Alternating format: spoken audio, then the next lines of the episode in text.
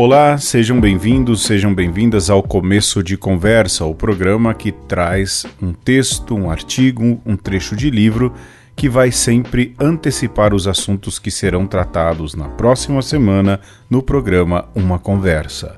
Dessa vez, nós vamos ouvir um trecho do livro Batalha Espiritual entre Anjos e Demônios, do padre Reginaldo Manzotti. Ouça aí um trecho então do livro e a gente volta daqui a pouco.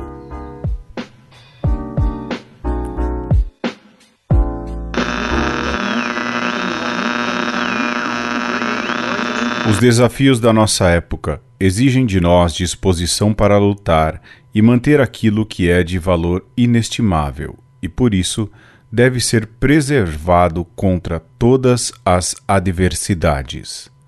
Sim, são muitas as batalhas que devemos travar cotidianamente, mas uma delas, em especial, vem sendo sistematicamente negligenciada. Talvez por ser a mais antiga de todas, já que hoje em dia, com a predominância da cultura do descartável, conforme tem nos alertado o Papa Francisco, tudo tem sido feito para não durar e ser jogado fora, até mesmo a vida humana. Mas essa batalha que me refiro existe desde pouco depois da criação, quando se deu a queda de Adão e de toda a raça humana. Trata-se da batalha espiritual. Queiramos ou não, nossa humanidade vem de Deus e traz intrinsecamente uma dimensão espiritual na qual nós lidamos com inclinações opostas, respectivamente para o bem e para o mal. Em outras palavras, da mesma forma que existem o bem, encontramos a ausência dele, o mal. Na segunda carta aos Coríntios, o apóstolo Paulo deixa isso claro para a comunidade de Corinto e para todos nós. Não desejo que sejamos iludidos por Satanás, pois não ignoramos as intenções dele. No final das contas, portanto, a batalha espiritual é a luta que o homem trava não só na dimensão espiritual, mas também na física contra o antigo inimigo, Satanás.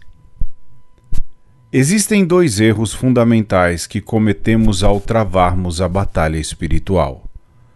Um deles é menosprezar ou ignorar o inimigo, deixando assim o campo livre para ele agir. O outro é justamente o contrário, ou seja, supervalorizar Satanás, atribuindo à sua influência todo e qualquer problema que enfrentamos. Não podemos acusá-lo diretamente de todos os infortúnios da nossa vida. São João Crisóstomo, bispo e doutor da Igreja, disse: Não, não é verdade que apenas o diabo age, mas é a própria incúria dos homens que causa as faltas e desgraças. Sendo assim, por mais que Satanás e seus demônios possam nos influenciar, a responsabilidade pelas decisões tomadas sempre será de cada pessoa. É preciso encontrar o equilíbrio para termos sucesso na batalha espiritual. E não nos iludamos. Satanás não é simplório, ao contrário, e é astuto e está agindo em larga escala no mundo. É isso que São Paulo adverte na carta aos Efésios, no capítulo 6, versículo 11. Porém, diferentemente do que imaginamos, o confronto não se dá entre Satanás e Deus, visto que seu poder maligno é limitado. A luta é travada entre Satanás e o homem. Em verdade, os papas anteriores já chamavam a atenção para isso. O Santo Padre Papa Pio XII, por exemplo, referiu-se ao inimigo dizendo: Ele se encontra em todo lugar e no meio de todos sabe ser violento e astuto. Nestes últimos séculos, tentou realizar a desagregação intelectual, moral e social da unidade no organismo misterioso de Cristo. Ele quis a natureza sem a graça, a razão sem a fé, a liberdade sem autoridade, às vezes a autoridade sem a liberdade. É um inimigo que se tornou cada vez mais concreto, com uma ausência de escrúpulos que ainda surpreende. Cristo sim, a Igreja não. Depois Deus sim, Cristo não. Finalmente o grito ímpio: Deus está morto, e até Deus jamais existiu.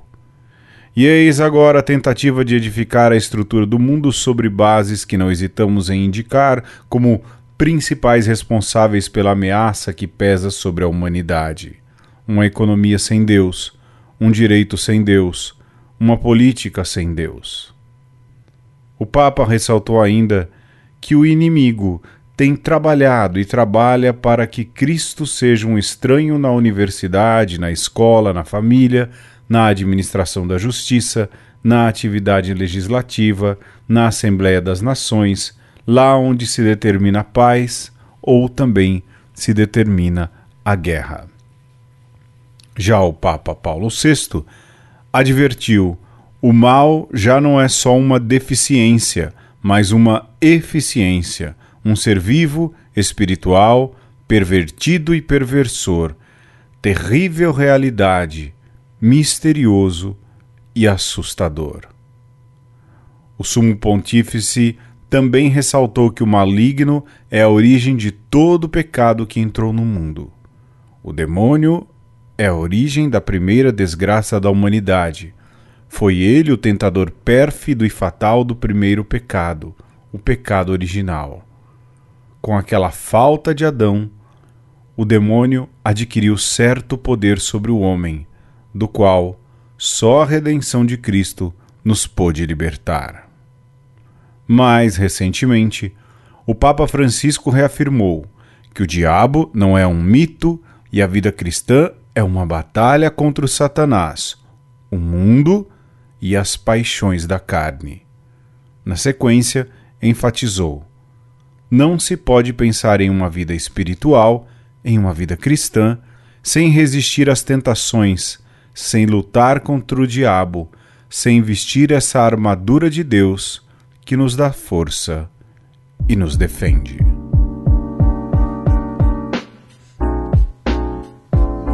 Você ouviu um trecho do livro Batalha Espiritual entre Anjos e Demônios, de autoria do padre Reginaldo Manzotti, e esse foi o começo de conversa. Você pode nos acessar sempre em nossas páginas de redes sociais, arroba uma conversa. A gente também tem um site, umaconversa.com.br, e você também pode mandar um e-mail para a gente, conversaconosco.gmail.com. Em todos esses lugares você pode encontrar uma maneira de acessar a nossa página de apoiadores aqueles que ajudam a gente a manter as despesas do programa Uma Conversa. Nós retornamos na semana que vem com uma conversa. Até já. Tchau, tchau.